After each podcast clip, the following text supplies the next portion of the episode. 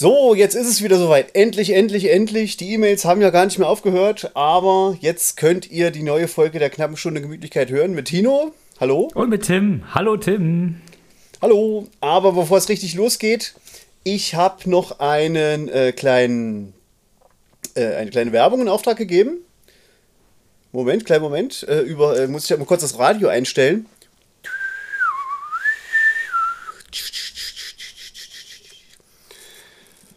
Gemütlich, gemütlicher, am gemütlichsten. Sie haben es gerne gemütlich, dann ist vielleicht die knappe Stunde Gemütlichkeit genau das Richtige für Sie. Zwitscher, zwitscher. Höre ich dort den Zwitscherkönig? Ja, Sie haben richtig gehört. Tino und Tim gibt es auch auf Twitter. Suchen Sie die knappe Stunde Gemütlichkeit.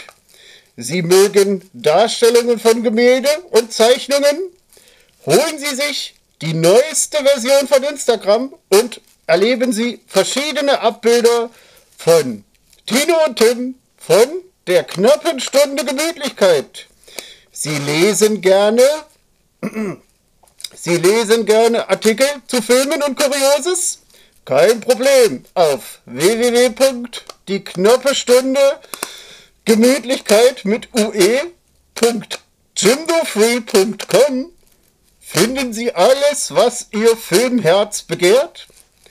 Und auch über den Ether können Sie auf allen Podcatchern, zum Beispiel Spotify, iTunes und andere Rundfunkanstalten und Sendestationen, die knappe Stunde Gemütlichkeit empfangen.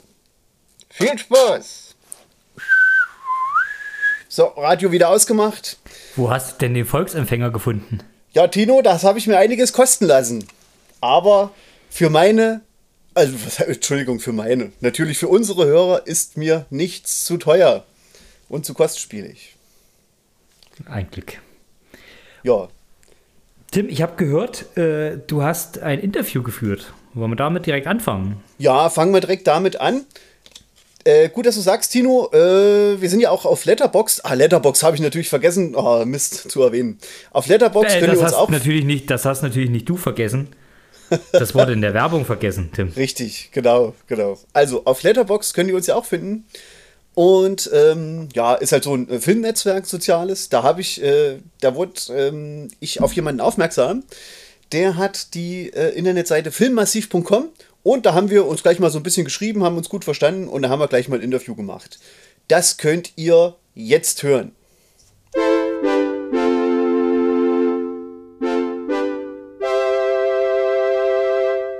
Ja, so und ich habe jetzt ähm, den äh, Jonathan hier. Hallo Jonathan. Hallo. Du bist ja der Autor von filmmassiv.com. Ne? Ja, genau, richtig. Und ähm, ich habe dich kennengelernt äh, über Letterboxd, ne? Ähm, also durch die vielen ähm, Netzwerkverbindungen, ne? mehr oder weniger. Und da ähm, bist du mir aufgefallen und da habe ich gleich mal äh, geguckt auf deiner Seite und ja, das hat mich äh, schon äh, ziemlich begeistert, weil ich auch eben äh, ein sehr großer David Lynch-Fan bin. Da habe ich mir erstmal so ein paar Artikel durchgelesen, wie zum Beispiel über den äh, Wetterbericht. Das habe ich ja noch gar nicht gewusst, aber der macht ja zum Beispiel, David Lynch macht jetzt täglich Wetterberichte, ne? Liest die, liest die Ja. Wetternachrichten vor, ne? Oder? Ja, in Los Angeles. Also er versucht es zumindest. Er blickt aus seinem Atelier ein dunkler Raum mit Telefon, Kaffeetasse und er im schwarzen Hemd sitzt gemütlich da und blickt aufs Wetter. Und Ja, so typisch, ne? uns soll es interessieren, ja, erstmal. Ja, und äh, du hast ja auch natürlich gleich die Frage gestellt, die ich mir natürlich auch äh, stellen würde, als äh, ist das jetzt, hat das jetzt einen tieferen Sinn oder was meinst du? Oder ist das einfach nur Quatsch? Oder? Ja, wahrscheinlich beides. Also meine, meine These wäre ja, dass er auf seine alten Tage noch lustiger wird, weil bisher, ja gut, also wenn man an Dav- David Lynch denkt, dann sagen viele, ja, grotesk, gruselig, keiner versteht so wirklich, was er will oder was er meint. Ähm, Aber was oft vergessen wird, ist, dass er sehr komisch ist. Also Ja, komisch richtig, in, auf jeden in Fall. diesem Sinne, dass er Humor beweist. Ja, Und, und, ich der- finde, mit, diesem Pod, äh, mit, diesem, äh, mit dieser Aufnahme, die er ja gut fast täglich da an den Start legt über das Wetter, beweist er allemal, dass er Humor hat. Ja, und ähm, das merkt man auch immer in seinen Interviews. Ähm, ich meine, der hat auch so ein bisschen so eine verschrobene Art, ne? Zum Beispiel, Mhm. der, ähm, weiß nicht, ob du das, äh, kannst du das Eraserhead Making of, hast du das mal gesehen? Nee, leider nichts. Da ruft er ja die äh, Catherine Colson an, ne? Das ist ja diese hier Ja. Lock Lady, ne, in Twin Peaks, ne? Rest in Und- Peace. Genau, genau. Und äh, der unterhält sich genauso mit ihr, ne, äh, äh, wie er eben diesen FBI-Agenten spielt, auch in Twin Peaks. Ne? Okay. Also mit dieser diesen- Art, das, äh, ja, ja, mit mit so- Montana-Mundart. hm, genau, genau. Also dieses so, so überfreundlich, ne, aber trotzdem Mhm. ernst und so. Also ich finde, das ist schon, äh, das ist schon richtig, eine richtig hohe Kunst. Ja, Ähm, ich finde auch. ne, Also die und ist Frage auch- ist, dann auch, wo, wo Persona ist und wo er dann wirklich spricht aus, aus sich selbst. Aber das, Ja. das lasse ich mal ihm überlassen. Genau, genau.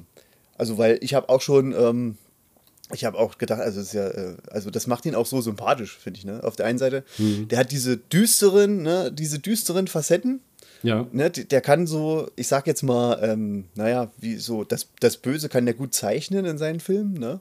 ja. Und, ne, und gut rausstellen. Aber Zum der Beispiel hat eben. der Bob Ja. in Twin Peaks. Ist ja das Ja. klassische Beis Beispiel. Ja, genau, richtig. Ähm, nicht nur der Bob, sondern auch eben äh, der, ja gut, jetzt wollen wir nicht spoilern, für die, die es gar nicht kennen, ne? der Mörder dann, ne? Mhm, ja. von der, von der Laura Palmer. Und ähm, da haben ja auch Leute damals schon ähm, sich bei David Lynch bedankt, ne? weil die waren ja äh, Opfer von Missbrauch, ne?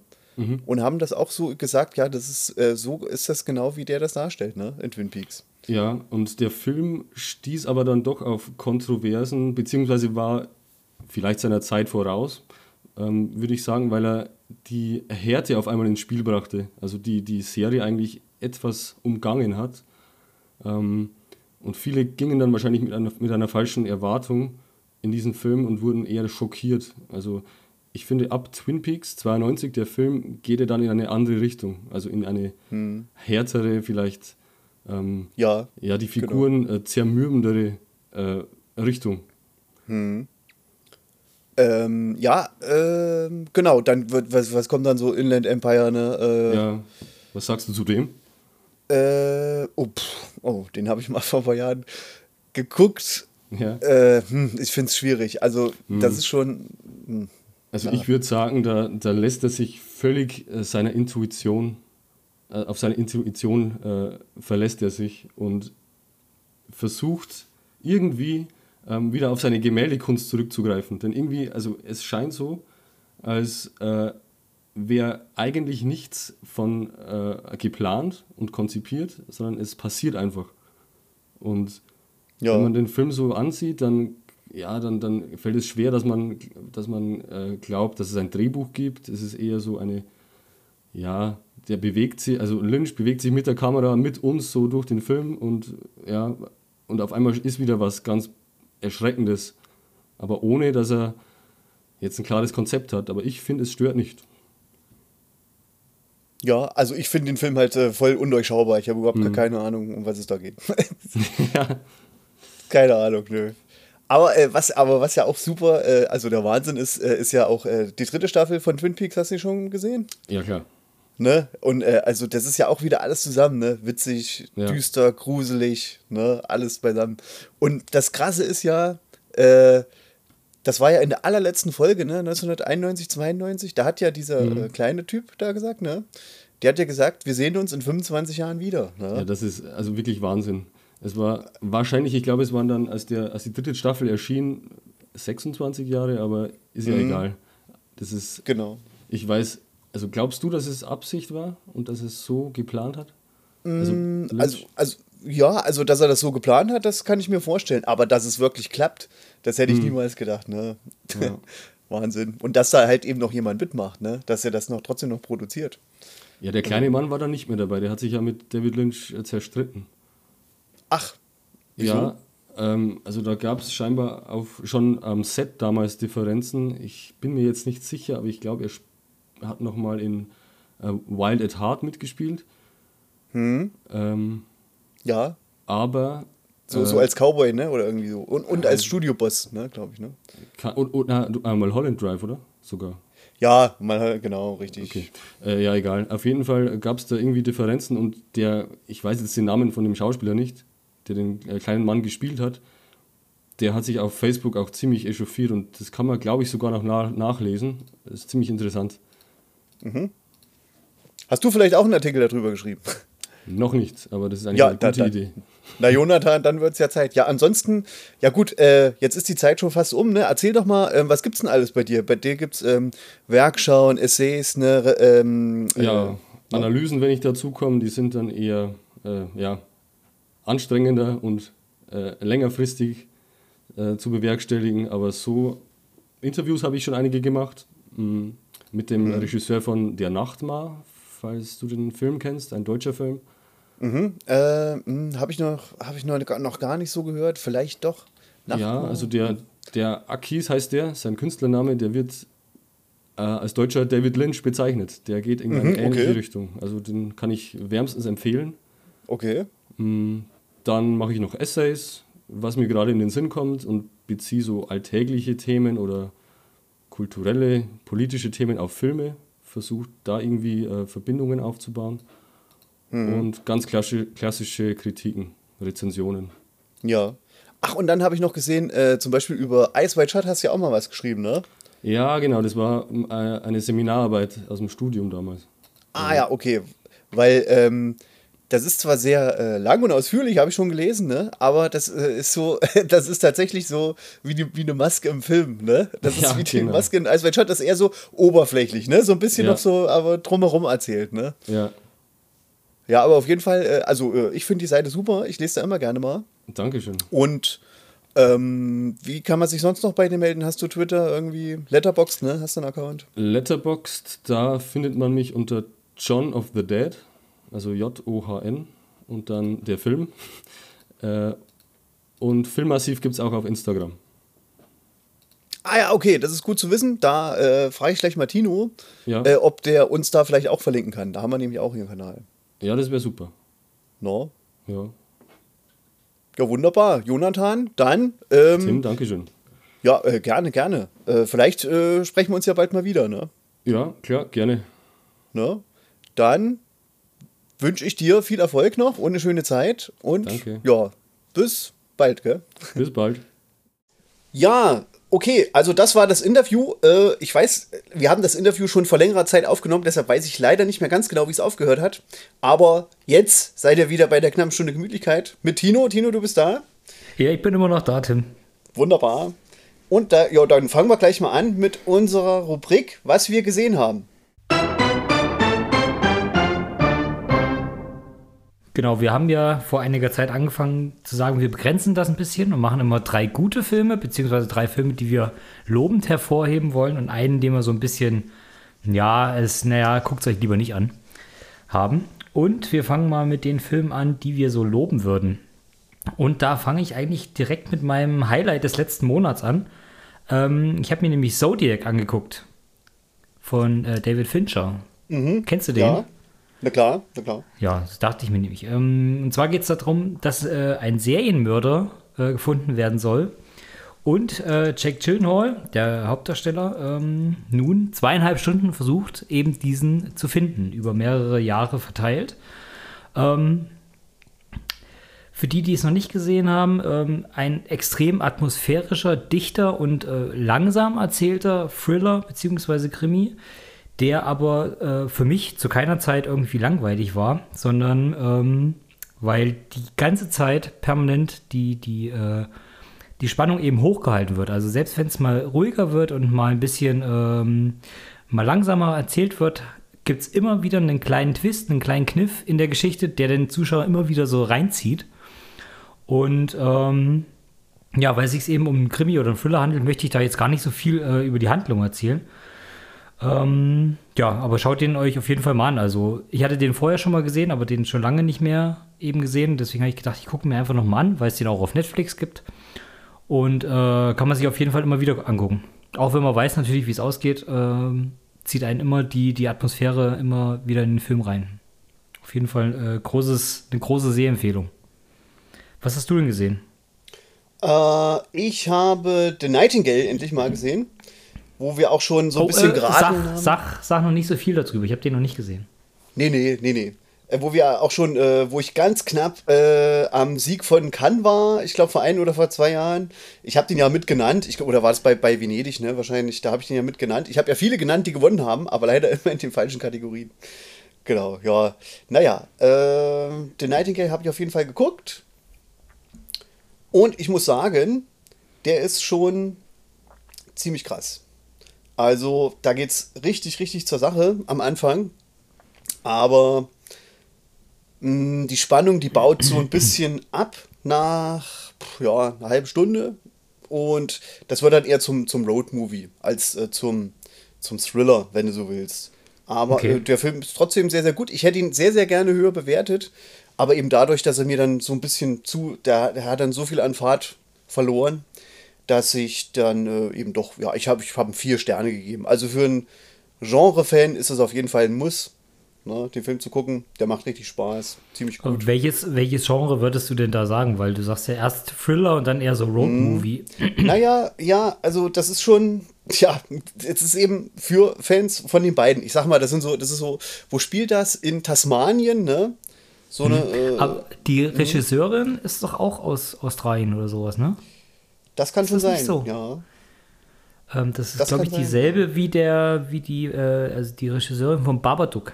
Und der müsste ja auch irgendwie, glaube ich, von da unten kommen, dachte ich. Wenn ich das jetzt nicht verwechsel irgendwie. Ja, warte mal ganz kurz, äh, da schaue ich Ja. doch gleich mal rein, Na, schau nur nach. wer der Regisseur ist. Jennifer Kent. Ja. Ja, die Oder? wird da, genau, Babadook ist auch der Regisseur. Hm? Die äh, ist die Regisseurin von Nightingale und Babadook. Genau. Okay. Bei Babadook, der ist ja auch so extrem gelobt worden immer und äh, so, so immer als Geheimtipp ge äh, gezählt. Aber ich kann mit dem so gar nichts anfangen. Ich habe den Also, noch nicht gesehen. Keine Mir Ahnung. ist der so, so gar nichts. Aber äh, schau dir den ruhig mal an. Also wie gesagt, der ist halt von vielen extrem gelobt, weil das ein äh, so, so ein vielschichtiger Horrorfilm sein soll. Ja. Aber ich habe äh, so ein bisschen, bisschen gekränkelt an den, äh, an diesen billigen Effekten und an der billigen Optik. Also es sah halt für mich eher so aus wie so eine, so eine Abschlussarbeit von so einem äh, ja, Filmstudenten.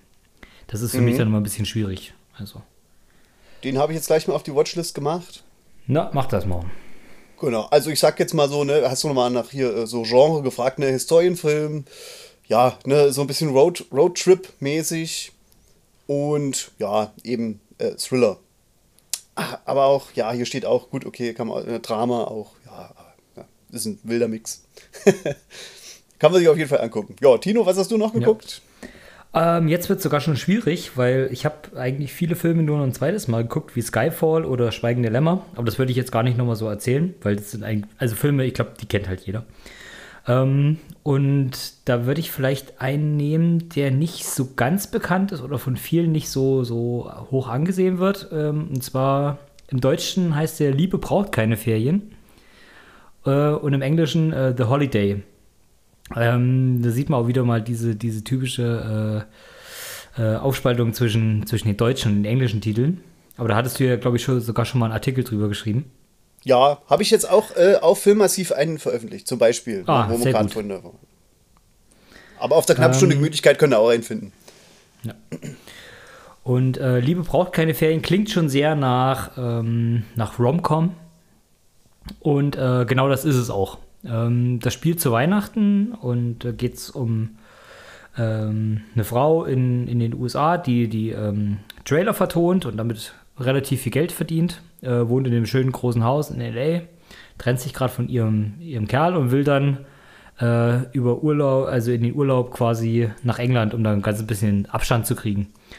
Und auf der anderen Seite ist eben in England eine Frau, äh, die auch äh, unglücklich verliebt ist und dann auch am liebsten über Weihnachten halt äh, das Land verlassen möchte. Und die treffen sich auf so einer äh, Webseite, wo sie ihre Häuser tauschen können und beide eben zufrieden, dass sie in das jeweils andere Land reisen können. Und ähm, ja, so beginnt die Geschichte. Die, die tauschen die Rollen quasi. Und äh, wie das halt so ist in, in äh, Romcoms, die verlieben sich natürlich auf der jeweils anderen Seite des Ozeans. Ähm, jetzt ist das aber gar nicht so, dass das jetzt so eine, so eine extrem kitschige oder ah, so, so schlechte Romcom ist, die so 0815 geschrieben ist, sondern die ist halt schon relativ hochpreisig äh, produziert. Also die, die äh, Schauspieler, Cameron Diaz, ähm, Jack Black spielt mit. Die sind alle nicht so, äh, ich sag mal, nicht so billig gewesen. Ähm, das merkt man der ganzen Sache dann schon so an. Also ich würde den Film schon, was jetzt Weihnachts-Romcoms äh, direkt hinter tatsächlich Liebe ansiedeln. Den kennst Ach, du ja komm. vielleicht. Also der, der ist relativ nah dran für mich.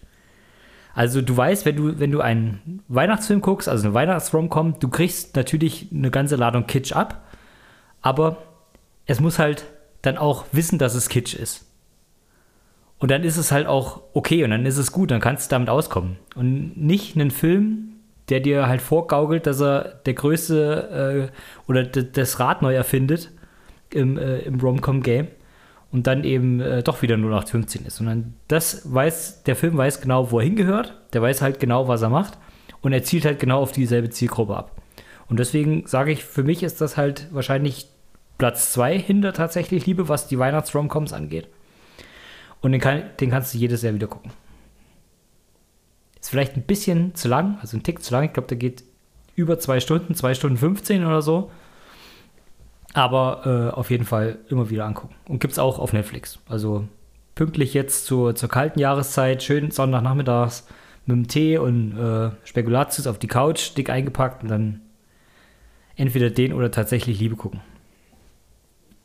Okay. Apropos Kitsch, äh, da habe ich bei mir das äh, eigentlich das genaue Gegenteil zu The Nightingale. Das ist eigentlich ein richtig äh, harter, wenn du so willst, ja, Thriller. Ähm, ne? Habe ich vorhin nicht gesagt, so, so Rache, Rache-Thriller hauptsächlich. Ähm, am Anfang, ne? Und jetzt habe ich genau das Gegenteil, voll den Kitsch. Und ich hatte wirklich bei dem Film, habe ich mir eigentlich gedacht, das ist so ein äh, Schwachsinn, der habe ich, also hier ein Klischee jagt das andere, das will ich eigentlich gar nicht gucken. Aber dann wurde ich eben doch positiv überrascht. Und zwar, Tino, äh, habe ich den Film auch mit vier Sternen bewertet, obwohl ich ihn eigentlich am Anfang, da kriegt vielleicht einen halben oder einen Stern. Und zwar ist das äh, Blood, äh, Bloodshot. Ich weiß nicht, ob du das kennst. Das ist so ein Comic. Mit Vin Diesel. Mit Comic-Verfilmung mit Vin Diesel, genau. Ja. Und ich dachte so, um Gottes Willen, was ist denn da nur Ah, das, los? war, du? das war einer Äh. der Filme, die Anfang des Jahres eigentlich ins Kino kommen sollten, aber dann Ja. äh, di direkt äh, online bei iTunes und sowas reingeschossen sind. Die Hm, dann hier für, keine Ahnung, 15 oder 20 Dollar zur Verfügung standen. Hm. Und die auch da etliche Rekorde gebracht haben. Also ich glaube, das sind Filme, die haben davon profitiert. Ja, das, weil kann sein, in einem, bestimmt. in einem, im. Kino, wenn der vielleicht im Mai oder so rauskommt, wo die, wo die großen Blockbuster oft kommen, dann geht der, glaube ich, komplett unter. Kann ich ja, mir vorstellen. Stimmt, das denke ich auch. Naja, auf jeden Fall äh, ist es halt wirklich ein Klischee nach dem anderen. Ne? Vin Diesel als Soldat ist äh, irgendwo im Irak, ne? befreit Geiseln, dann fliegt er, äh, hat natürlich ein Haus irgendwo in Italien ne? und er und seine Freundin laufen nur in äh, weißen äh, Klamotten ne? über die Strandpromenade. Sie wird entführt ne? von einem super, äh, ja, hier, äh, Psycho-Killer, ne? Und also wirklich, das ist ja, wie gesagt, im, im, äh, im Englischen äh, sagt man ja so, so, so dull, ne? Das ist dull. Ja. Ne? Aber Das, Tim, ich ähm, warte darauf, dass es irgendwann so eine künstliche Intelligenz gibt, die aus alten Videomaterialien einfach nur so neue Geschichten zusammenschreibt. Ja, Die, die pickt sich so, solche Szenen raus und dann erzeugt die einfach eine neue Geschichte. Ja, hier komm, haben wir ja, wieder was fürs Kino. ja, Das wird klar. fünf Jahre, Ja. dann gibt's sowas. Das kann schon sein. Das könnte ich mir schon vorstellen. Naja, auf jeden Fall, ich will auch nicht zu viel spoilern, aber ähm, der Film, der ändert sich dann nochmal später hin so ein bisschen. Und ähm, ähm, es ist ja so, also das ist eine ziemlich, also das, das ist schon eine ziemlich riskante Entscheidung, die der Filmstab oder wer auch immer die Idee hatte, ähm, das umzusetzen, ähm, ziemlich riskant und mutig gewesen. Aber für mich hat es funktioniert, weil ich eben durchgehalten habe. Aber ich kann mir aber vorstellen, dass viele den Film einfach ausschalten würden, weil du hast am Anfang ist halt alles äh, auch, was sich dann später rausstellt, eben mit Absicht sehr, sehr schlecht gemacht. Ne? Also schlechtere Schnitte, schlechtere Kamera, ne? relativ schlechte Effekte, die werden dann, die werden dann besser, aber äh, es ist eben, ähm, ja, gut, ne? Es wird auch nichts, es deutet nichts darauf hin, dass es äh, anders werden könnte. Es wird es aber. Ne? Und das ist schon ziemlich schwierig und riskant, so eine Entscheidung getroffen zu haben, finde ich. Aber bist Also du so ein Filmausschalter? Bist du so ein Na ja. Filmausschalter? Naja, ich habe doch auch keine Lust hier, mich irgendwo hier zwei Stunden lang zu quälen, wenn ich es nicht muss. Ja, weiß nicht. Oder? Ich bin da eher so, so, wenn ich das Ding anfange, dann schaue ich das auch zu Ende. Weil, Ja, wie du sagst, ja, Es, ja. kann ja, es kann ja besser werden, aber ich möchte halt zumindest wissen, worauf es hinausläuft. Ja, das stimmt schon, genau, außer, ist richtig. Außer, ich habe es schon mal im, äh, im Podcast gesagt, äh, außer bei Hellboy, bei dem Remake. Da habe ich nach Mhm. 10 Minuten ausgemacht, weil da habe ich mich dann doch verarscht gefühlt. Ja, ja, genau, ne? Das war furchtbar. Ja, und eben, äh, ich dachte eben auch, weil das war ja nun, äh, äh, ich glaube, äh, der Verleiher war nun Sony, ne? Und ich dachte, ah, und ich dachte auch so, Vin Diesel, ich meine, das ist auch nicht der beste Schauspieler, aber der macht da auch nicht mehr alles. So Nee, gedacht. aber es wurde halt auch immer, immer weniger. Ja, irgendwie. genau. Ich meine, der Ja. hat noch nie die großen Dinger gemacht, also die, die, äh, ich sag mal, die guten Filme hat er nie gemacht, aber das war halt immer so eine sichere Bank. Es Hm. Ja, hat halt immer für zwei, zwei Bier und ein bisschen Spaß gereicht, ne? Naja, ich sag mal genau, Pitch Black, das war schon cool. Ne? Oder wo hat er noch mitgespielt hier? Ja, gut, hier Fast and Furious, ne? Na klar. Naja, Oder Groot als Guardian of the Galaxy. Hier, der Iron Giant hat er mitgespielt. als Roboter. ja, schwierig. Du, du- hast jetzt nur die Filme lobend erwähnt, wo er nicht als Schauspieler, sondern nur als Synchronstimme aufgetreten ist. Ja, Das ist, das eben- ist, schon, das ist schon schwierig dann. Ja, der äh, Vin Diesel, der müsste eben auch mal äh, unsere Rubrik hören, ne? Na klar. Naja. Kannst ihm ja Ja. einfach die nächste Folge äh, oder die Folge hier auf die Pinwand schreiben. Bei Twitter. Mach ich auf jeden Fall. einfach mal twittern. Mach Einfach. Ed, Edwin Diesel. Ja. Wenn er nicht so äh, Muskeln hätte wie mein ganzer Körperumfang, würde ich das machen vielleicht. naja. Okay, Tino, was hast du noch geguckt? Ah, jetzt, jetzt wird schwierig, weil wie gesagt, also die Auswahl letzten Monate war nicht so, nicht so pralle. Jetzt schwanke ich hier zwischen Holiday und dem SpongeBob äh, Schwammkopf, dritten Teil. Ah, Der ist ja komplett also es war, Computer, es war beides, es war beides nur so Mittelmaß. Aber weil ich eben schon so eine Romcom hatte und Holiday da auch reinfällt, nur noch schlechter war, würde ich jetzt sagen, ich äh, sag mal was zu SpongeBob, also zum dritten Teil. Das war auch wieder ein Film, sollte eigentlich im Frühjahr ins Kino kommen. Ähm, ist dann aber auch nicht in den Direktverleih gegangen. Also ähm, da hat Netflix die Rechte sich direkt gesichert. Also die haben da wohl etliche äh, äh, neunstellige Summen, also eine relativ ordentliche neunstellige Summe gezahlt dafür, dass Netflix den Film direkt abgekauft hat. Und äh, hat ihn jetzt eben äh, auf Netflix released quasi. Ja, und dann habe ich gedacht, ne, wenn der schon mal da ist, dann kannst du den ja auch angucken. Und ich wurde positiv überrascht. Äh, Die ersten beiden Teile hast du ja vielleicht auch schon gesehen. Und Den da weißt du, oh, den zweiten Zweiten nicht. nicht. Der, den zweiten vergisst man auch schnell. Also du musst den jetzt nicht unbedingt angucken. Ähm, aber der dritte greift wieder so ein bisschen das, das äh, Schema vom ersten auf. Nur ist es diesmal ja nicht mehr gezeichnet, sondern ähm, so 3D animiert. Aber da geht auch ein bisschen Charme verloren, oder? Nee, haben sich viele so dran gestört, aber ich sag mal, nach fünf Minuten interessiert sie nicht mehr. Also, das ist eine andere Art von 3D-Animation. Das ist nicht so typisch, wie man es vielleicht von anderen Filmen kennt, sondern es hat eine ganz eigene Art. Und es, es ist halt anders, es ist äh, aber auch charmant. Also, das, du kannst jetzt nicht sagen, dass das jetzt billig oder schlecht produziert aussieht. Sondern die haben sich schon Mühe gegeben, aber es ist halt anders als sonst. Und die sagen ja auch am Ende, dass der Zeichner bzw. der Erfinder ist ja anscheinend gestorben. Und ähm, die danken dem auch nochmal. Und da kann es ja sein, dass die vielleicht einfach nochmal so, einen- so einen neuen Weg damit gehen wollen. Ja, klar.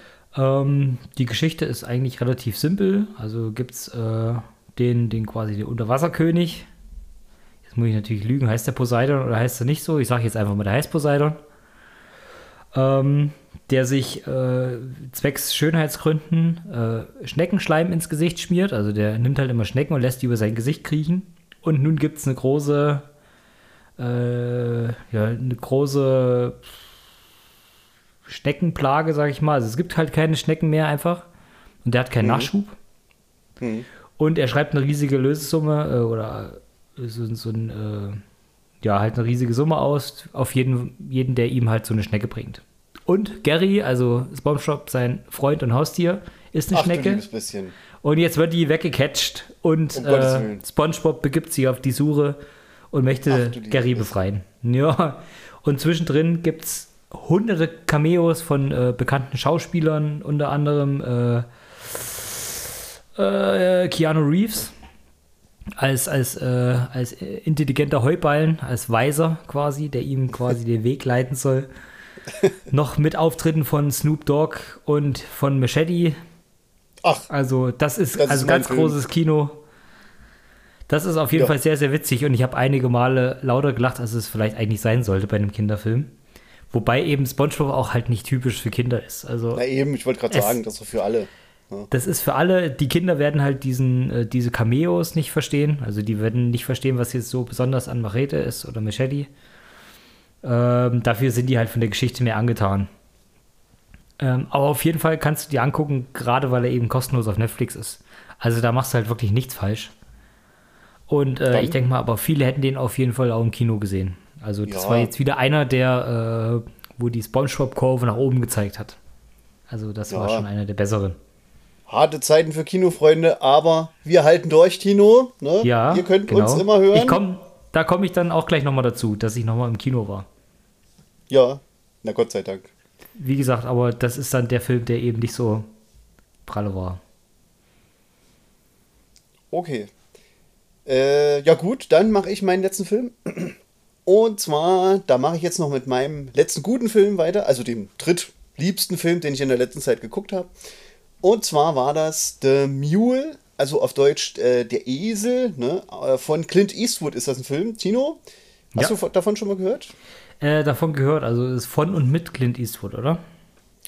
Genau, von und mit Clint Eastwood und der kriegt erstmal einfach so eine lobenswerte Erwähnung, weil der ja von 2018 ist, ne? Und Clint Eastwood, der war da mal schon mal 88 Jahre alt, ne? Also und der dreht ja, Ja. aber trotzdem jetzt immer auch noch Filme, ne? Es ist eigentlich unfassbar. Ja, was soll er denn machen sonst? Ja, gut, ne? Das ist so, ja, also das ist so ein richtiger Filmverrückter. Ja. Auf jeden Fall äh, geht es darum, das ist die wahre Geschichte, mehr oder weniger, na klar, ist ein Film, ne? Von einem ähm. Lilienzüchter. Nee, Lilienzüchter, der eben, englische Wort für Mule ist ja ne, Drogen, äh, Muli, Lieferant, ne, äh, Drogentransporteur, äh, Transporteur, Ah, ne, okay. der eben, der dann irgendwann bankrott ist und ja, sich nicht mehr anders zu helfen weiß, weil eben äh, auch er äh, ja Enkel hat und alles Mögliche, ne? Und fängt dann an, halt hier äh, Drogen durchs Land zu fahren. Ja. Es ist äh, so ein bisschen, es ist so ein Mix aus äh, Comedy und Drama. Ähm, hier steht jetzt auf Letterboxd steht Thriller, das würde ich jetzt nicht sagen. Also so ein bisschen, bisschen lustiger Film, so ein bisschen äh, Drama. Aber das ist so, das ist, das ist auch so ein, das ist so ein typischer äh, Road-Movie, wirklich im, im, im wahrsten Sinne des Wortes. Ne? Der fährt halt immer von A nach B. Manchmal wird's, ja gut, manchmal wird's gefährlich für ihn, ne? denn die Polizei ist ihm ja immer auf den Fersen, gespielt von Bradley Cooper, ne? dem Polizisten. Ja, genau. Das waren jetzt so meine drei Filme. Tino, du hast einen schlechten gesehen? Jetzt, äh, ich habe mehrere schlechte gesehen. Ähm, ja. ja. Und Ähm, jetzt ne, könnte ich, wir, jetzt müssen, könnte ich natürlich. Ja. Ja, bitte. wir müssen natürlich sagen, ne, wir sind äh, eure, ne, ihr, die Hörer sind ja für uns die Könige und Königinnen, ne, und wir löffeln für euch die Suppen, die Filmsuppen und probieren gerade die, die giftig sind, ne, damit ihr sie nicht probieren müsst. Ne? So Richtig. sind wir. Ähm, ich hatte jetzt die Wahl zwischen Hubi Halloween. Ich weiß nicht, ob der dir was sagt. Der ist wahrscheinlich bei deinem Fernseher auch direkt angesprungen, wenn du Netflix aufgemacht hast. Weil die haben ja damit geworben bis zum geht nicht mehr. Ja, da habe ich mal was gesehen, ja. Kann schon sein. Äh, Adam Sandler hat ja irgendwann mal so, einen- so einen äh, Rahmenvertrag über fünf oder sechs Filme unterschrieben bei Netflix. und, und irgendwie Uncut Champs war so der, der ein bisschen rausgestochen hat. Ja, der war der, der so ein bisschen positiv äh, rausgestochen hat. Und danach ging es eigentlich nur noch runter. Hm. Und die Krönung war jetzt Hubi Halloween. ähm, ich möchte aber gar nicht davon zu viel erzählen, weil ich fand den zu furchtbar, als dass ich den jetzt noch irgendwie groß erwähnen möchte. Weil das war wirklich. Lasst es einfach. Einfach, einfach nicht angucken. Ähm, aber ihr könntet vielleicht auf die Idee kommen, euch äh, Greenland angucken zu wollen. Ähm, Greenland ist der aktuellste Film von Gerard Butler. Äh, Von Gerard Butler, geschrieben von Gerard Butler. Ach. Und ich glaube, da, glaub, da fängt das ganze Problem an, weil nämlich äh, Gerard Butler einen Film produziert hat für Gerard Butler, geschrieben von Gerard Butler. Und ähm, den Film habe ich aber auch eher durch Zufall gesehen. Wir waren im Kino, also als die Kinos noch äh, offen hatten vor kurzem. Und äh, da lief der in der Sneak Preview. Also quasi, man weiß nicht, welcher Film kommt, man bezahlt 5 Euro Eintritt und dann äh, kommt irgendein Film, der erst demnächst eigentlich im Kino startet. Und Hm. da war eben äh, Greenland dabei. Ähm, ja, was soll man jetzt groß über den Film sagen? Also da geht es darum, dass, dass die äh, Erde von einem Asteroid bedroht wird. Also ein Asteroid demnächst auf die Erde einschlägt. Und äh, vereinzelt Menschen aber von der US-Regierung äh, eine SMS bekommen, dass sie gesichert werden sollen. Ähm, das heißt, die kriegen eine SMS, eine geheime, mit einer Ja. kurzen Ansprache. Ähm, die sollen sich halt ihre Familie schnappen, nur das Nötigste zusammenpacken und dann sollen sie auf so eine Militärbasis kommen. Aber wie das heutzutage so ist, äh, das spricht sich natürlich relativ schnell rum. Und die anderen Menschen drehen so langsam alle durch, also bieten Geld dafür oder halten die Autos an und wollen damit oder ähm, ja, beginnen halt draußen äh, alles auszurauben und die, die Fensterscheiben überall einzuschlagen und hast du nicht gesehen. Also das Chaos bricht halt los. Und die wollen nun versuchen, auf diese Militärbasis zu kommen, um eben äh, wegzufliegen. Wohin wissen sie noch nicht, äh, aber es geht wohl in Sicherheit. Ja, und die kommen halt zu der Militärbasis und auf einmal heißt, äh, ja, hier ist ein Fehler passiert, ihr Sohn darf gar nicht mit, der ist halt äh, Diabetiker und chronisch Kranke dürfen eben nicht mitfliegen. Ja, und da trennt sich die Familie so ein bisschen auf und dann gibt, geht halt auch quasi ein Roadtrip los, dass der Vater sich allein durchschlägt, die Mutter mit den Kindern sich allein durchschlägt und das geht halt immer von A nach B. Aber das ist auch so, so ein bisschen das Problem an dem ganzen Film, weil das ist nämlich sehr, sehr konstruiert. Das heißt, die ganze Geschichte würde nicht passieren, wenn die Hauptfigur nicht dabei wäre. Also das ist nicht so, dass die in ihrer Welt leben, sondern die sind an jedem Punkt, wo die hinkommen, eigentlich die, die Hauptursache, warum es passiert. Hm, Das heißt, ja, okay. hm. die, die äh, haben einen Fehler gemacht am Anfang und äh, die Familie muss sich aufteilen. So das erste Problem. Danach, er geht zurück aus dieser Militärbasis äh, oder will aus einem startenden Flugzeug raus. Auf einmal kommen da Leute rein, die nicht rein sollten. Was wiederum dazu führt, dass da vieles explodiert, was wieder das nächste Problem ist. Und so geht es halt quasi immer weiter. Also die sind quasi das Problem am ganzen Film, aber auch jedes Mal wieder müssen sie versuchen, halt aus dieser Sache rauszukommen. Und das macht halt keinen Spaß. Also wenn ich, wenn du den Film halt so, so extrem konstruiert siehst, dann siehst halt nur, du musst von A nach B auf B, äh, damit bei B was passiert. Du weißt aber, dass B nicht passiert wäre, wenn A nicht passiert wäre. Und so ist es halt äh, ziemlich schwierig, da so ein bisschen der ganzen Sache zu folgen. Du kannst dich natürlich reinsetzen und sagen, ja, hier, ich lasse mich jetzt berieseln, weil da gibt es ja Action. Gerard Butler ist ja nun wirklich dafür bekannt. Ähm, aber die ist halt auch nicht so gut. Also es sieht halt teilweise auch relativ billig aus, was da passiert. Also wenn du den Film wahrscheinlich in fünf Jahren anguckst, dann schlägst du beide Hände über den Kopf zusammen. Also der wird auch noch sehr, sehr schlecht altern, weil das CGI nicht gut ist. Und deswegen ist Oh. das ein Film, wo du sagst, ja, also wenn ihr den wirklich irgendwann mal gratis kriegt auf Netflix und Prime, dann könnt ihr das euch vielleicht mal überlegen. Ansonsten würde ich da streng die Finger von lassen. Okay. Ja. Was hast du noch gesehen? Äh, ich habe bei mir jetzt, mir hat sehr schlecht gefallen, hat mir Hotel Artemis. Da habe ich mir viel mehr davon erhofft, denn da spielen halt mit hier Jodie Foster, ne, dann noch Jeff Goldblum, dann äh, Zachary Quinto, ne, der von Star Trek Mr. Spock, Ja, ja. aber auch zum Beispiel äh, hier Dave Bautista, ne, kennt man ja auch. Ne, Groot, äh, nee, Quatsch, nicht Groot, aber ne, wie heißt der, Der- von Guardians of the. Galaxy, ne, der blaue. Ja, ja. ja. Genau, ja, und da geht es eben darum, da ist so ein, äh, eine Krankenschwester, gespielt von der Jodie Foster, ne, und da kommen immer so Kranke zu ihr, aber das Problem ist eben immer, das sind so Schwerverbrecher, mehr oder weniger, ne. Und ja, sie hat halt, was hat sie? Äh, naja, eben die Gewalt über den, ähm, über die Räume, ne? Und alle, die da mitmachen, die dürfen halt niemanden umbringen oder sonst was, ne? Und hast du nicht gesehen. Aber ja, und äh, es läuft natürlich anders, als äh, das so gedacht ist, ne? Kann man sich ja schon vorstellen.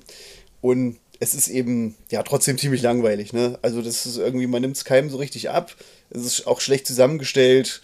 Äh, hier hat jemand mal geschrieben auf Letterbox, das ist wie äh, John Wick, ne? Nur wenn John Wick langweilig wäre, so ungefähr. Ja, das ist halt, Wenn du John Wick wirklich bei so. Wish bestellst. Ja, irgendwie. So in etwa. Ähm, und ja, also, pff, mein, man kann mal reingucken, aber ist halt eine ziemliche Enttäuschung für mich gewesen. Der, der Film, der, der, der stellt sich äh, cooler dar, als er dann wirklich am Ende ist. Also da ist nicht viel dahinter. Ja. Ich bin der Meinung, der kam irgendwie zeitgleich mit äh, Bad Times at the El Royale raus. Und ich habe den immer damit verwechselt, weil das Cover auch so irgendwie so komisch aussieht. So ein bisschen ähnlich. Und ich habe immer so verwechselt. Bis ich dann Bad Times at the El Royale gesehen habe. Und dann habe ich auch gesagt, naja, okay, das andere brauchst du jetzt auch nicht mehr angucken. Stimmt, das sieht sich ziemlich ähnlich, genau. Und 2018 ist es auch. Aber Bad Times at the El Royale gibt es ja, glaube ich, alte Folgen. Ne? Vielleicht kann man die noch hören. Ja. Das ist ja ein ziemlich guter Film, ne? Den haben wir Ja, ja, schon, auf jeden schon Fall. mal besprochen. Ne? Den haben wir äh, sehr lobend äh, quasi erwähnt. Genau. Ja, okay. Dann wären wir fertig und dann machen wir gleich ähm, mit unseren Hausaufgaben weiter. Na, machen wir mit den Hausaufgaben weiter. Du hattest mir ja äh, Good Time aufgegeben. Der äh, reiht sich natürlich wieder in unsere Liste ein, der äh, A24-Produktion.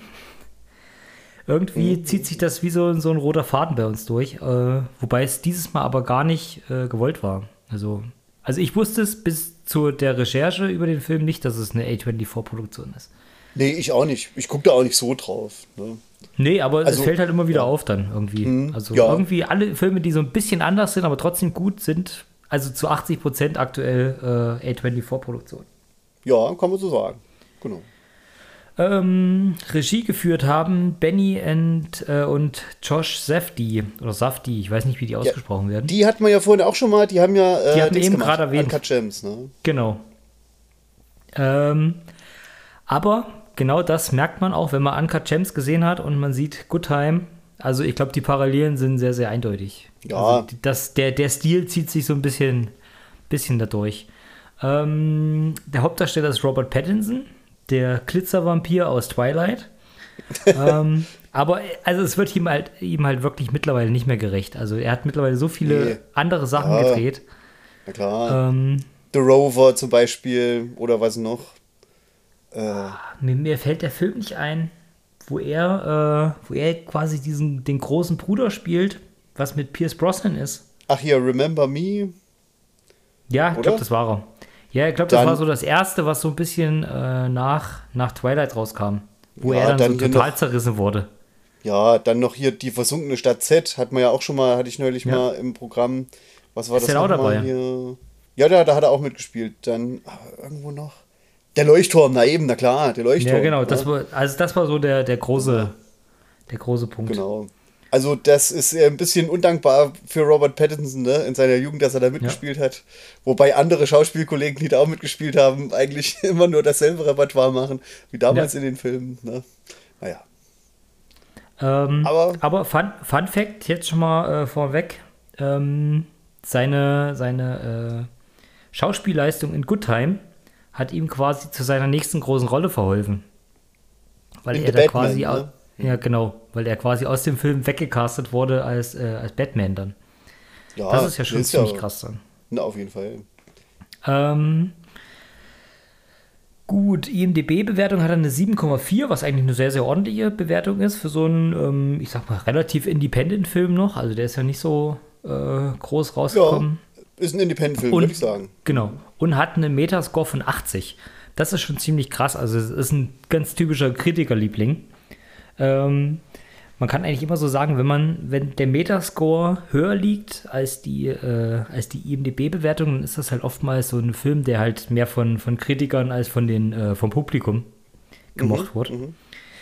Der war ja Ähm, auch, äh, der war ja auch äh, in der Konkurrenz, ne, um die Goldene Palme. Ich weiß jetzt nicht welches Jahr. Ja, ich glaube, das kommt am Anfang sogar ein bisschen, äh, wenn der Film anfängt, kommt, glaube ich, mal kurz das, das, Ach, das Logo. Äh, das Symbol. Mhm. Ja. Genau. Aber ich weiß jetzt nicht, ob der irgendwas gewonnen hat oder. Aber er Nee, ist auf jeden nicht. Fall mit, äh, mit äh, Standing Ovations äh, verabschiedet worden. Das habe ich gelesen. Mhm. Aber das, das haben viele Filme. Also irgendwie ist das, glaube ich, kein Alleinstellungsmerkmal. Weil das Nee. hört man relativ oft. Oh, hier in Cannes und Venedig Standing Ovations. Mhm. Ich glaube, das kriegen da viele. Ähm, zu der Geschichte. Also es gibt äh, die zwei Brüder am Anfang, die äh, quasi vorgestellt werden. Eine ist Conny, der andere heißt Nick. Ähm, Conny ist gespielt, wie gesagt, von Robert Pattinson. Und äh, Nick ist gespielt von äh, Benny Safdie. Müsste das sein. Also der Regisseur Genau. hat quasi auch noch äh, die wichtigste Nebenrolle übernommen. Ja, und das hat mich ja Und schon mal. Das ist schon ziemlich geflasht. krass. Ja, also. Einfach Ja, mal die Tino? beiden Rollen und er hat sie nun auch, er hat sie nun auch nicht schlecht gespielt. Also es ist ja jetzt nicht so, Nee. dass er sich da reingeschrieben hat und ich mache das jetzt mal, weil ich da denke, ich kann das, sondern er hat es ja. Ja. wirklich sehr gut gemacht. Ja. Und also, er spielt ja, ja. er spielt ja auch einen Behinderten, einen geistig Behinderten, was ja nun auch nicht äh, so einfach ist. Nee. Wenn man das an der, wer, hat das, äh, wo war das bei, bei Tropic Thunder, wer hat das gesagt? Äh, Robert Äh, Downey Jr. Ja, genau. hat das gesagt, ne? Never went full retarded. genau. Du kriegst den Oscar, wenn du Behinderte spielst, aber werde niemals vollständig behindert. genau. Und er hat, das, er hat auf jeden Fall einen sehr überzeugenden Behinderten gespielt. Ja, also das hat mich äh, voll geflasht am Ende. Das hätte ich Ja. nie gedacht. Ich habe wirklich gedacht, das ist ein Behinderter, ne? so ein Lernbehinderter. Ne? Ja. Weil äh, da habe ich, also weil, ja, also irre. Wahnsinn. Ja. Ja, richtig gut Und gespielt. ähm, die beiden begehen am Anfang einen Raubüberfall, also sie rauben eine Bank aus. Und ähm, die bekommen halt Geld in, in ihren Rucksack rein. Und äh, auf der Flucht explodiert aber quasi der, der Rucksack, also da explodiert ein Farbbeutel drin. Und ähm, die versuchen sich natürlich hier irgendwie von der Farbe zu befreien und dann hauen die ab und irgendwann kommt aber die Polizei dazu und Nick wird nun gefasst.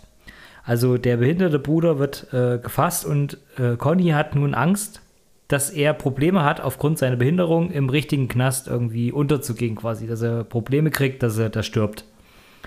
Und er versucht jetzt irgendwie Geld aufzutreiben, dass er die Kaution stellen kann, dass der da rauskommt. Und ähm, weil der, was ist denn das? Ist das ein Anwalt oder ist das irgendein, weiß nicht, irgend so ein verschrobener Typ auf so ein, in so einer Hinterhofkaschemme? Na, das, äh, das wahrscheinlich ist das so ein Kautions- Ne? Ja, das ist so ja, einer, wie wahrscheinlich in Kan- Uncut Gems dann von ähm, Dings gespielt worden ist hier, ne? Hier, na, wie heißt er? Nee, ich glaube, nee, das ist, ich glaube, das ist ein Kautionsanwalt. Ich glaube, das ist noch was Ach so, anderes. oder sowas, okay. Hm. Aber auf jeden Fall nimmt er halt irgendwie die Hälfte von dem Geld nicht an, weil da ja Farbe dran ist und sowas. Und sagt ja, Ja. hier, äh, seh zu, dass du noch das restliche Geld äh, irgendwie ranholst. Und kriegt, er kriegt dann aber mit, dass er äh, quasi ins, äh, ins, äh, nee, ins Krankenhaus kommt. Weil er eben Genau. äh, irgendwie eine Schlägerei und dann kriegt er mit, er kommt ins Krankenhaus und dann versucht er, Genau. den eben da rauszuholen. Aber Genau. viel mehr möchte ich jetzt gar nicht zu der Geschichte erzählen, weil das ist ja dann, äh, wäre mir zu krasser Spoiler dann. Ja, der Film ist ja auch noch Ähm, richtig aktuell. Der ist ja noch relativ aktuell, genau. Man, man sollte den sich auf jeden Fall angucken und so wenig wie möglich über den wissen. Also ich habe wirklich gar nichts über den Film gewusst und war echt sehr, sehr positiv überrascht. ja, ich auch. Ähm, genau. Und, auf äh, jeden Fall was- ist- äh, Ja, ich wollte nur sagen, der spielt, doch, ja, der spielt doch auch der eine ähm, Oscar, ähm, der für Captain Phillips auch einen Oscar gekriegt, äh, also äh, nominiert worden ist mit hier als der, Nachtwächter. der Nachtwächter dann, ja. Ne? Genau. Der spielt ja auch mit. Ich kann jetzt den Namen kennen, weiß ich jetzt leider nicht. Ah, der steht hier bestimmt. Aber Captain irgendwo. Phillips war vorher, glaube ich, oder? Bei Captain Phillips, ne? Da war er der Pirat. Ja, aber Captain Phillips war, glaube ich, trotzdem vorher. Also der ist älter. Bin ich der Äh, Meinung, oder nicht? Äh, äh, das verstehe ich jetzt nicht. Weil, also du meinst Captain Phillips ist. Äh, Cap der Film Captain Phillips ist älter als Good Time. das ja, das, damit. kann schon sein. Ich gucke jetzt einfach mal nach, Tino. Ne? Du wolltest ja. auch noch was sagen, ne? Genau, ich erzähle einfach weiter. Und auf jeden Fall beginnt nun an dem Punkt, wo er halt quasi ins Krankenhaus kommen möchte, die, die extrem hektische Nacht. Und das geht halt einfach permanent so weiter. Und das geht von Situation zu Situation hin und her. Und das ist das krasse Gegenteil äh, zu dem, was wir, wa- was ich jetzt eben quasi erzählt habe zu Greenland. Hier ist es halt realistisch. Also Ja. hier merkst du halt wirklich, der geht von einem Extrem ins andere und er reitet sich halt immer weiter in die Scheiße rein. Du merkst halt wirklich, dass das nicht irgendwie konstruiert ist, sondern dass du merkst, der, der will dahin, der will, er will ja nur sein Bestes. Also er möchte ja wirklich nichts Schlechtes machen. Aber er macht es halt immer wieder so. Halt, ja, es ist halt wirklich furchtbar, wie er es immer alles macht und er reitet sich eben, wie gesagt, immer weiter in die Scheiße damit rein. Ja. Ähm, und die ganze Sache ist das, helfen. was ich, ja genau, was ich so, so ähnlich finde wie, wie Uncut Gems. Also das ist so total nervös, alles hektisch, schnell. Ähm, Es ist unbequem, also du als Zuschauer hast immer so das Gefühl, ach nee, mach das doch nicht, mach doch das jetzt nicht. Es wird doch nicht besser. Ja, aber. Jedes ne, Mal. Denkst du dann, oh, mach, mach's einfach nicht. Ja, okay, ja, bei Mhm. Champs finde ich es noch ein bisschen schlimmer. aber hier ist es halt auch schon, das ist halt so schwer so, als schwer zu schauen, Ja, der Film. Also wirklich, es, es ist halt kein Feel-Good-Movie, ne? nee, und gerade auch, wo du sagst am Anfang, ne, wo die die Bank ausrauben, ne? Ich meine, der hat nun mal eben einen richtig behinderten Bruder, der eigentlich überhaupt nicht weiß, was er macht. Ne? Ja. Und der geht ja mit dem in die Bank da rein, ne? Und überfällt die Dinge so, um Gottes Willen, was machst du denn, ne? Also, ne? Das ist schon krass.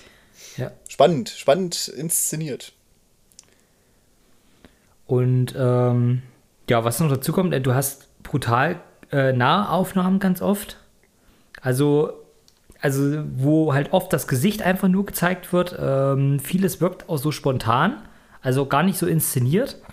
Ähm, Teilweise die Szenen im Krankenhaus sind auch in der echten, äh, äh, echten Notaufnahme aufgenommen worden, beziehungsweise eine echte Intensivstation. Also wirklich, also ringsherum echte Patienten. Und die haben quasi da einfach Robert Pattinson durchgejagt. Ähm, Ja. Ein Großteil ist sogar improvisiert. Also abgesehen von, von Robert Pattinson und äh, Benny Safdie gab es niemanden, der das Skript hatte. Also niemand kannte die Geschichte. Ja. Die ganzen Schauspieler haben alle nur ähm, quasi ein Skript bekommen, wo die Hintergrundgeschichte zu ihren Charakteren drin gestanden hat. Und das ist schon ziemlich krass. Also die haben quasi einfach nur immer erzählen müssen, wer sind sie und was, wo kommen die her. Und den Rest mussten die halt selber improvisieren und halt darauf interagieren, was, äh, was dann Robert Pattinson oder eben der Benny Safdie ja. gesagt hat. Das ist Und halt das schon ziemlich ja- krass. Ja, und das haben die Safety-Brüder ja auch gemacht. Die haben ja auch hier so eine richtige Polizisten gemietet für so eine Verfolgungsjagd ne, mit den beiden. Und die Passanten haben wirklich eben auch gedacht, da laufen wirklich Polizisten und suchen Verbrecher. Ne? Und die haben sich Ja. dann auch vor die, äh, aber nicht vor die äh, Verbrecher, sondern vor die Polizisten geschmissen. Ja. Witzigerweise. Genau. Ähm, was auch dazu kommt, äh, Robert Pattinson ist im Vorfeld öfters mal in der, in der Gegend gewesen da, um sich da so ein bisschen umzusehen, was halt so der Klamottenstil ist und sowas und wie die Leute sich so alle verhalten. Und ähm, der ist nicht aufgefallen. Also man sollte ja eigentlich meinen, die meisten Amerikaner kennen Robert Pattinson optisch, aber er war immer vor Ort und ist nie erkannt worden. Er hat gesagt, er ist nicht ein einziges Mal in seiner Recherche nach einem Bild oder einem Autogramm gefragt worden und niemand hat ihn erkannt. Das heißt, er ist äh, wirklich, äh, konnte sich da direkt unter das Volk mischen. Also er hat sich sehr, sehr gut angepasst. Ja. Ähm, Naja, aber Tino, so ging es mir doch auch damals in München, wo ich da, äh, wo mich schon anderthalb Millionen Zuschauer gesehen haben, ne? In meiner Rolle als mutma mutmaßlicher Mörder. Genau. ja, naja, wir wollen es mal nicht übertreiben. Ne? Äh, was kann man denn noch zu dem Film sagen? Also der Film hat ähm, sehr, sehr krasse Neonfarben, also äh, spielt extrem mit Kon äh, Kontrasten und wirkt halt so, so überladen, also so, auf, wie eben schon gesagt, so hektisch, aber auch so extrem viel auf einmal. Also es, es blinkt überall, es ist bunt, ähm, was eben so den so, so einen kon äh, krassen Kontrast eben zeigen soll. Ähm, spielt aber permanent in, in der Unter also bei der Unterschicht, in, ich sag mal in Anführungsstrichen, schlechten Gegenden ähm, und soll halt so dreckig wirken. Und er spielt nur in einer einzigen Nacht, also der, der soll, also laut Aussage von den beiden Regisseuren, soll er so wirken wie ein einziger Traum, beziehungsweise wie ein Albtraum. Also total surreal, ähm, so wie man sich halt dann einen Albtraum vorstellen würde, der halt da passiert, ne? Ähm, was noch ein witziger Fakt ist, ist, äh, Robert Pattinson stand eigentlich direkt schon fest. Also die Rolle ist quasi auf Robert Pattinson zugeschnitten worden. Also er war quasi schon fertig gecastet, bevor die Geschichte hundertprozentig fertig war und bevor der Rest gecastet wurde. Das heißt, er war eigentlich fix. Die Geschichte wurde auf ihn zugeschnitten und der Rest kam dann eben dazu. Was dann auch wieder so ein bisschen dafür spricht, äh, eigentlich nur die Hintergrundgeschichten der ganzen Charaktere zu, zu kreieren und den Rest halt zu laufen zu lassen. Aber das ist halt der Punkt, wo du, wo du sagen musst, also das macht die Sache halt noch mal krasser.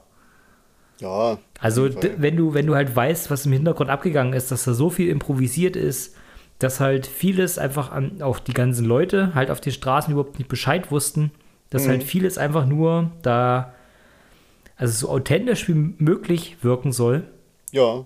und so wenig wie möglich geskriptet war. Ja, nicht nur äh, da, sehr, auch im. Krankenhaus. Ne, Im Krankenhaus genau. auch. Genau.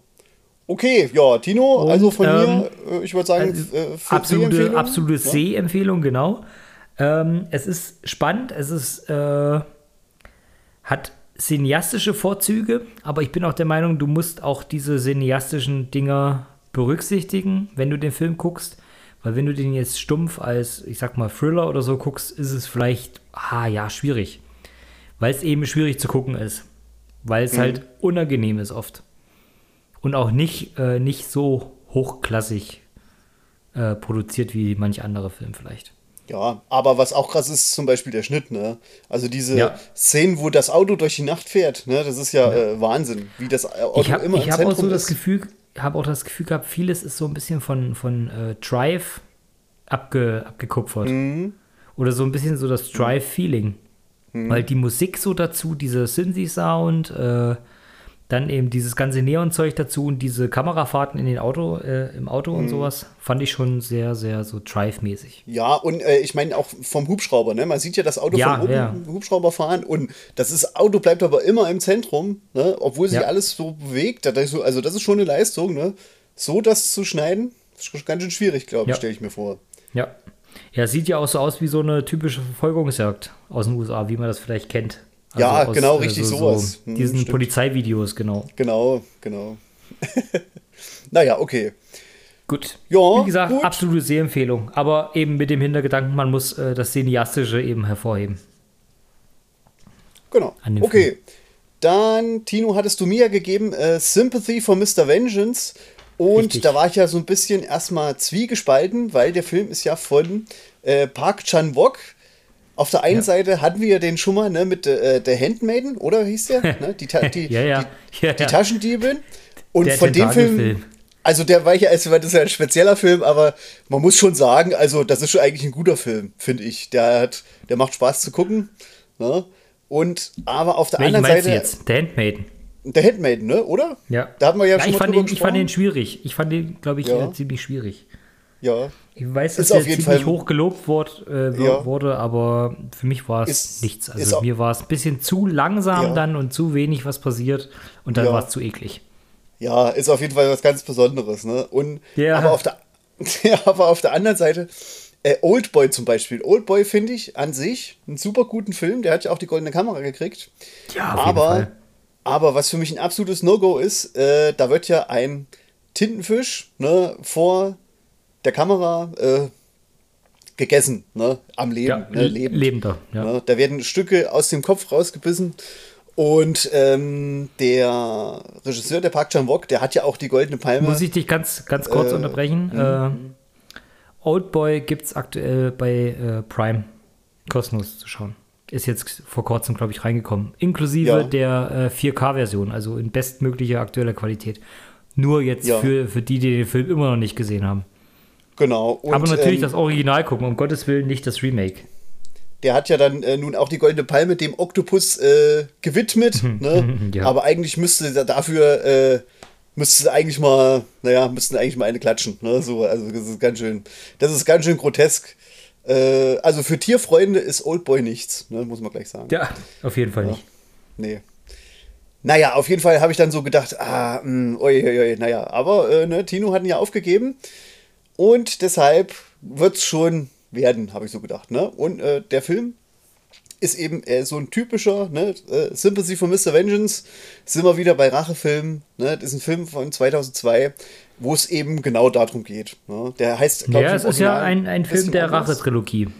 Genau, genau. Also dazu kommt noch ähm, äh, Sympathy for Lady Vengeance oder sowas. Nee, nur Lady Vengeance. Aber Lady Vengeance, den habe ich übrigens den gleich hast du, glaube ich, hinterher auch geguckt. gesehen, oder? genau. Ja, weil ich den, weil ich eben Sympathy for Mr. Vengeance fand ich so toll. Da dachte ich, aber hat der dritte Teil, ah, der ist unnötig kompliziert. Sagen wir mal so. Das finde find ich nicht so gut wie die Oldboy Ist- oder ähm, Sympathy for Mr. Oldboy war Vengeance. auch der zweite, oder? Ja, genau.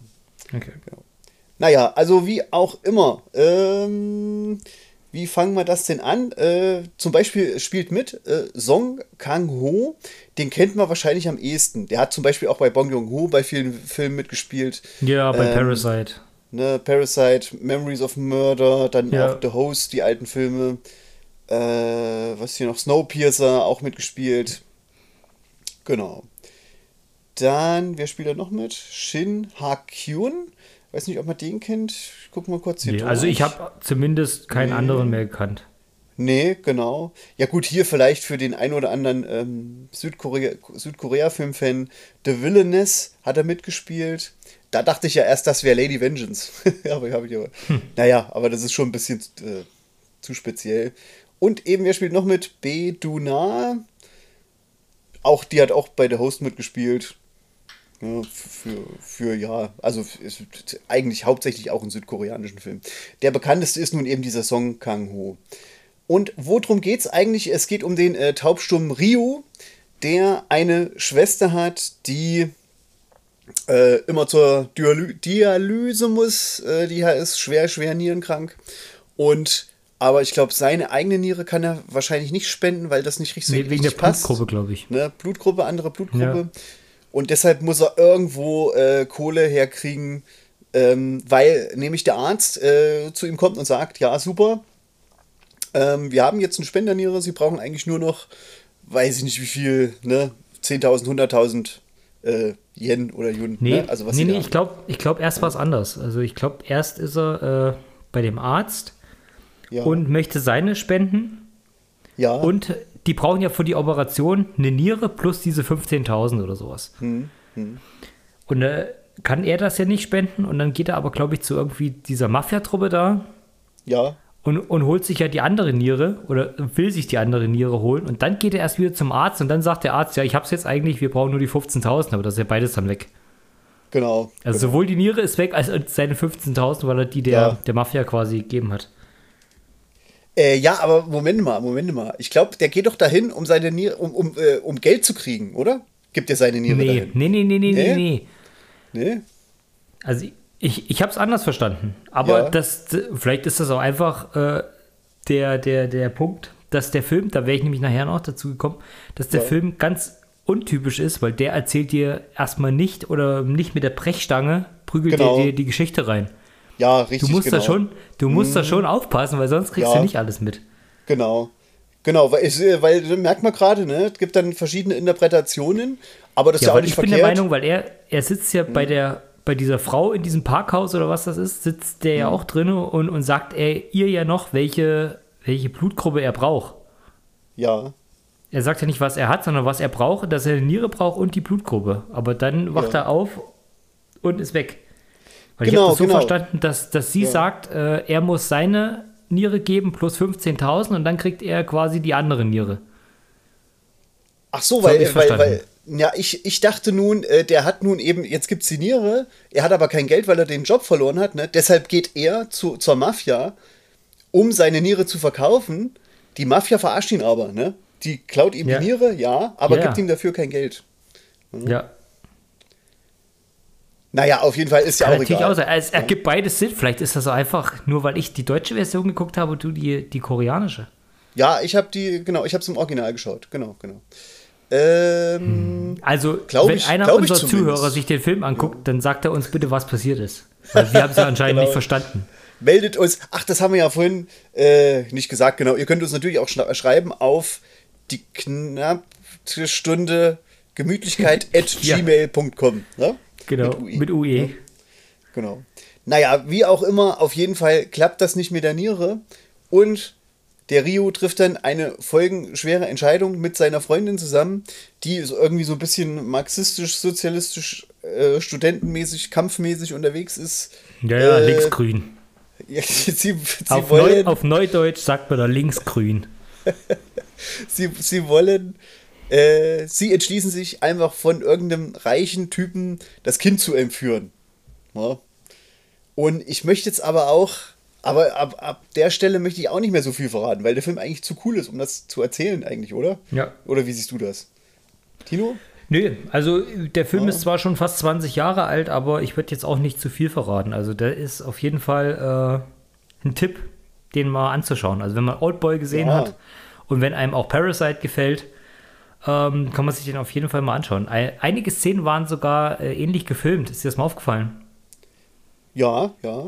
Die, diese Parkhaus-Szene allein schon, wegen der Treppe, wenn er hochgeht oder sowas. Das ist äh, sehr, sehr ähnlich gefilmt. Hm. Ja, ja, richtig. Ja, das sah ja auch schon abgefahren Da, aus. Das genau. war auch der erste Gedanke, wo ich gedacht ah, das ist genau wie so ein Parasite dann auch wieder genommen wurde. Aber, äh, aber Parasite ist ja ein anderer, ne? Ist Bong Joon-ho. Ne? Ja, ja, na klar. Aber, aber wie gesagt, also du siehst halt trotzdem so, so ein bisschen Parallelen dazu. Ja, das ist vielleicht auch so ein bisschen das, das südkoreanische Kino, könnte man so sagen, ne? Genau, Weil kann bei, ja sein. Aber mit dem Versuch vielleicht äh, fürs, fürs westliche Kino auch ein bisschen äh, kompatibler zu sein. ja, zum ich kann Beispiel mir hatten vorstellen, wir, dass es, Ja. es gibt bestimmt koreanische Filme, die äh, schlechter funktionieren bei uns. ja, äh, zum Beispiel, das ist ja auch, hatten wir den nicht auch mal besprochen sogar, The Burning auch, ne? Oder? Ja, Burning, Burning hatten wir auch äh, besprochen. Ne, das ist ja auch so ein bisschen so, das ist ja auch so diese Erzählweise, ne? Ja. So ein bisschen zumindest. Ah, das war aber noch, also das war schon anders, also schon äh, noch langsamer erzählt. Ja, sehr mehr- langsam, genau. Also der mehr Film so auf jeden die Fall. Gedankengänge dahinter und so. Ja, richtig. Also hier Sympathy for Mr. Vengeance ist aber nicht langsam, ganz im Gegenteil, äh, sondern eigentlich ziemlich gut und äh, schnell erzählt und auch sehr abwechslungsreich. Aber auch, man muss eben auch aufpassen, ne? Weil äh, es Ja. gibt nicht nur einen Handlungsstrang. Die sind aber auch nicht, äh, das ist auch nicht, ähm, finde ich, zu albern äh, oder, oder zu weit hergeholt, sondern das kann tatsächlich so passiert sein, Ja. ne? Ja. Würde ich sagen. Du schlägst zwar schon ab und zu mal die Hände über den Kopf zusammen und denkst, oh, das muss doch jetzt alles nicht sein. Ja, Aber äh, ja, auf jeden Fall kann das so passieren. Das ist einfach eine, also eine gute Version von einem Tatort, die sehr brutal gefilmt wurde und äh, ein bisschen höherklassig produziert ist. Ja, Könnte man meinen. auf jeden Fall. Und genau, ich glaube, das war dann auch so ein bisschen so der Freifahrtschein für Park Chan-wook, dass man ihm dann auch äh, noch mehr Geld gegeben hat, um noch mehr Filme zu realisieren, wahrscheinlich. Ne? Wobei ich mir ich nicht vorstellen kann, dass Oldboy so, so teuer war oder so, den danach zu produzieren. Ja, genau. Also Sympathy for Mr. Vengeance ist, äh, ne, ist einer der, der Ehrenfilme von ihm. Ne? Genau. Ja. Also der, der frühen Filme von Park Chan-wook. Genau. Jo, Was hat er noch okay. gemacht, außer den, außer den drei Filmen? Äh, naja, Außer eben die den- Taschendiebin, ne? Ja. Dann noch äh, hier I'm a Cyborg, but that's okay. Hat er auch direkt in Hollywood was gemacht? nee, ich glaube nicht. Nö. Hm. Nicht, dass ich wüsste. Okay. Wobei man ja auch sagen muss, das ist ja auch bei Bong Joon-ho auch so. Snowpiercer ist ja eigentlich ein cooler Film, aber der ist immer noch nicht so gut wie eigentlich seine anderen Filme, die in Südkorea gedreht werden, wurden. Werden. Ja, das stimmt. Also Ist da halt merkt so. man, dass da, dass da wahrscheinlich ein bisschen mehr Druck dabei war. Ja, das Da, ist ja auch dann. äh, da eher genau, was fürs Studio zu produzieren und sowas. Genau. Das ist dann eher Wobei so, ja. ich- mh, Wir haben uns äh, ja auch schon mal über Okja unterhalten. Hm, hm. Ach stimmt, Okja noch, ich, ja, gibt's auch noch. Ja, den fand ich ja auch nicht so dolle. Ich fand ihn äh, aber dann wieder richtig toll. Das hat mir Ja, richtig gut das gefallen. stimmt. Ja. Ja, okay. Ja, Tino, dann auch hier, würde man sagen, ne? Schaut euch den an, der ist richtig Ja, gut. auf jeden Fall. Das ist eine klare Sehempfehlung. Also den sollte man dann auch wirklich schon mal gesehen haben. Schon eher Oldboy, also Oldboy ist für mich so, ähm, was filmhistorisch angeht oder was, moder also was modernere Filmhistorie angeht, wichtiger als äh, Sympathy for Mr. Vengeance, aber Sympathy for Mr. Vengeance ist auf jeden Fall trotzdem sehr, sehr sehenswert. Würde ich sagen. Auf jeden Fall. Genau. Also ich Okay. finde halt, dass Oldboy noch so ein paar mehr Szenen drin hat, die krasser sind oder die sich so ein bisschen mehr einbrennen. Mhm. Und die dann auch öfter kopiert wurden, aber äh, das ist auf jeden Fall trotzdem ein sehr, sehr guter Film.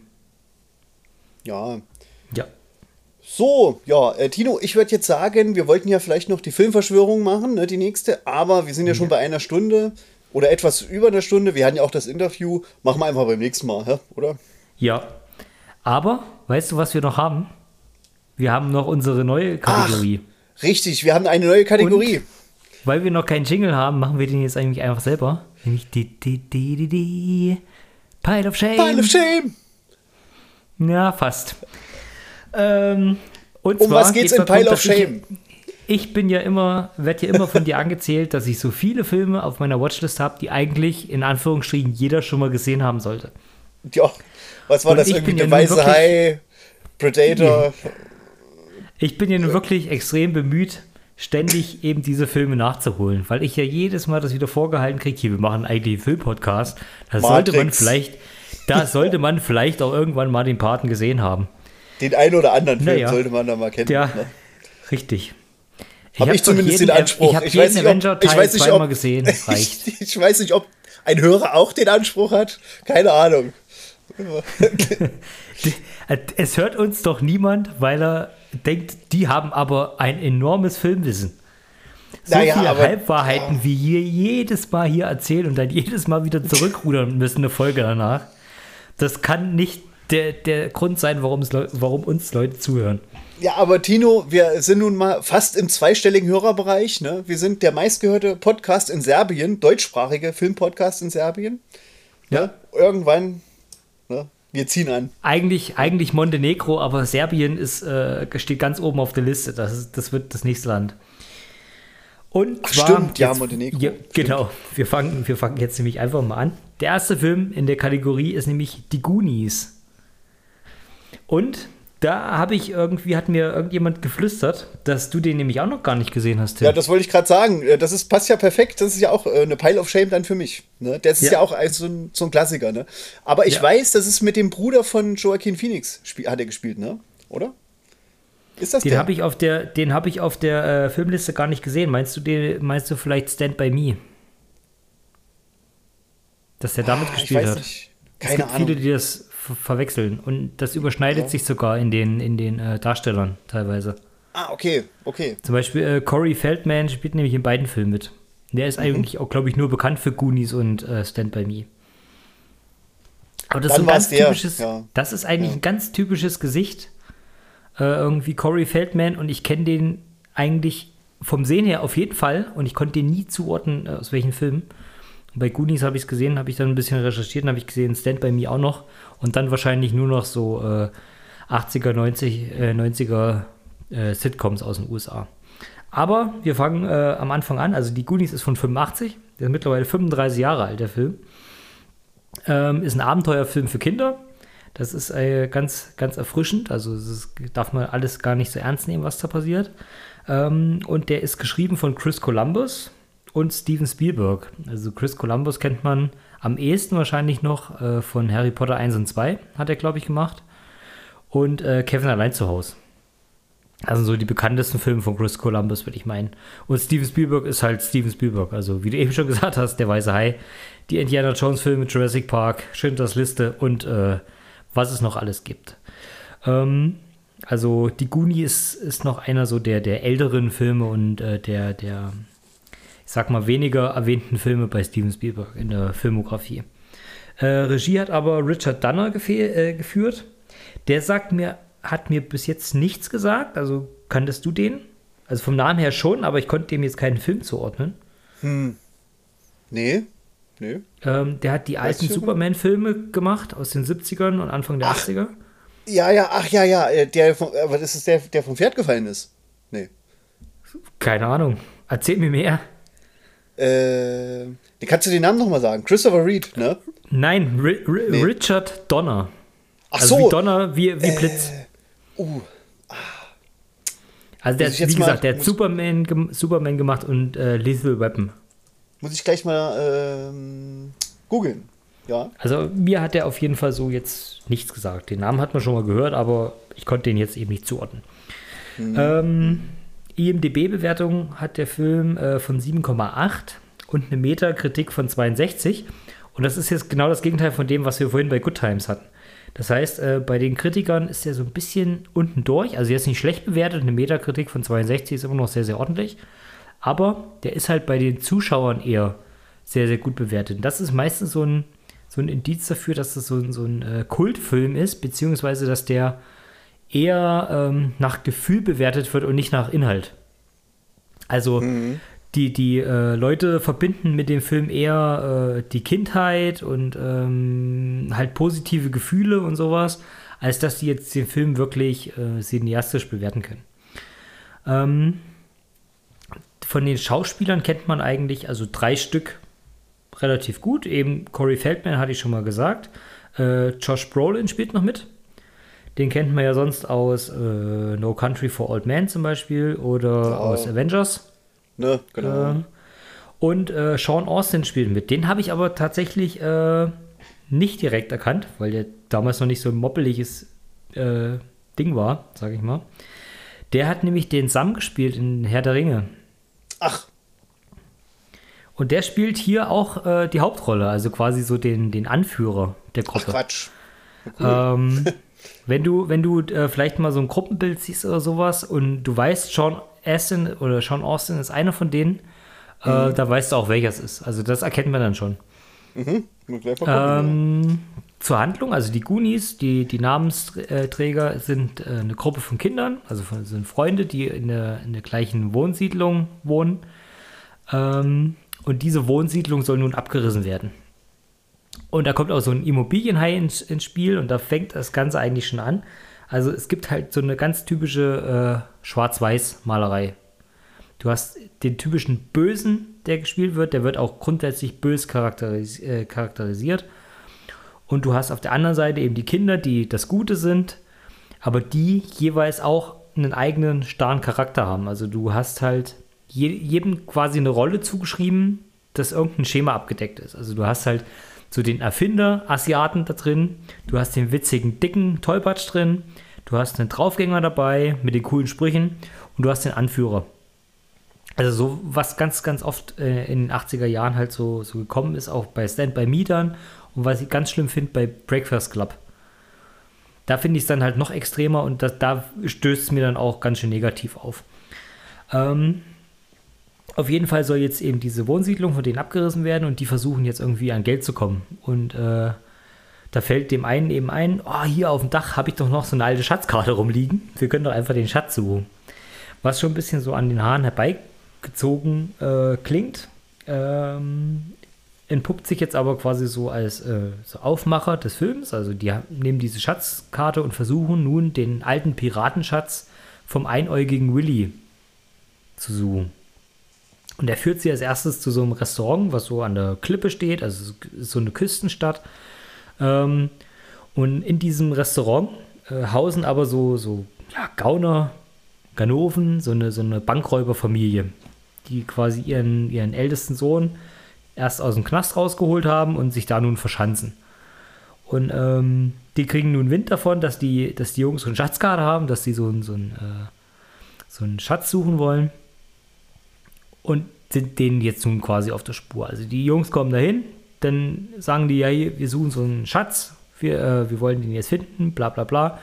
Und die Panzerknacker-Truppe da, die sagt natürlich, ja, hier, geil, äh, da gehen wir mal hinterher, wir versuchen den Schatz für euch zu kriegen. Und dann geht's halt los und gibt hier Fallen überall und Action und hast du nicht gesehen. Also was es halt so, so alles typisch äh, gibt in so Abenteuerfilmen, was man halt aus, aus den Indiana Jones Filmen schon kennt, inklusive so einer Fahrt. Ähm, bei Indiana Jones war es glaube ich so, ein- so ein äh, ja, so ein Minen, Minenfahrzeug, wo die da drin gehockt haben dann. Weißt du, was ich meine? Äh, und Naja, was man so. Ach so, ja, ja, na klar. ja, äh, genau. Und äh, ja, du kannst dich aber an, äh, an die Szene erinnern. Und hier ist es halt so eine, so eine riesige Rutsche, die so runterrutschen und sowas. Und so kleine Rätsel, die gelöst werden müssen. Also halt alles sehr, sehr, also einfach gehalten, aber eben so auf Spannung und Abenteuer, aber sehr kindgerecht gemacht alles.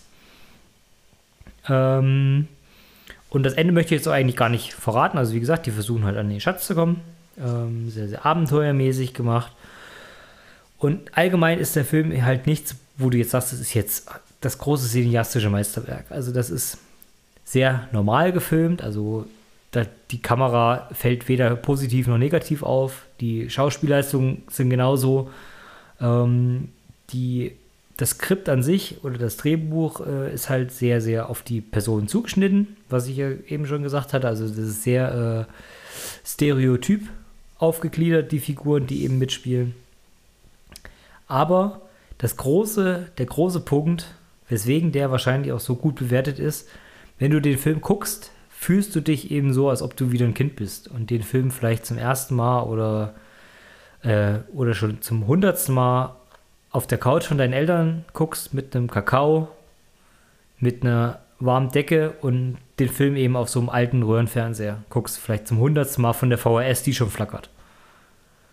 Das ist halt das Ja. Gefühl, was der, was der Film eben transportiert. Also die Sachen, die du schon ewig oft gesehen hast, was, was du aber zum hundertsten Mal noch gucken kannst, was, weil es halt nicht wehtut, weil die Geschichte halt immer wieder herzerwärmend ist, weil sie halt auch genau so geschrieben ist, dass sie so funktioniert.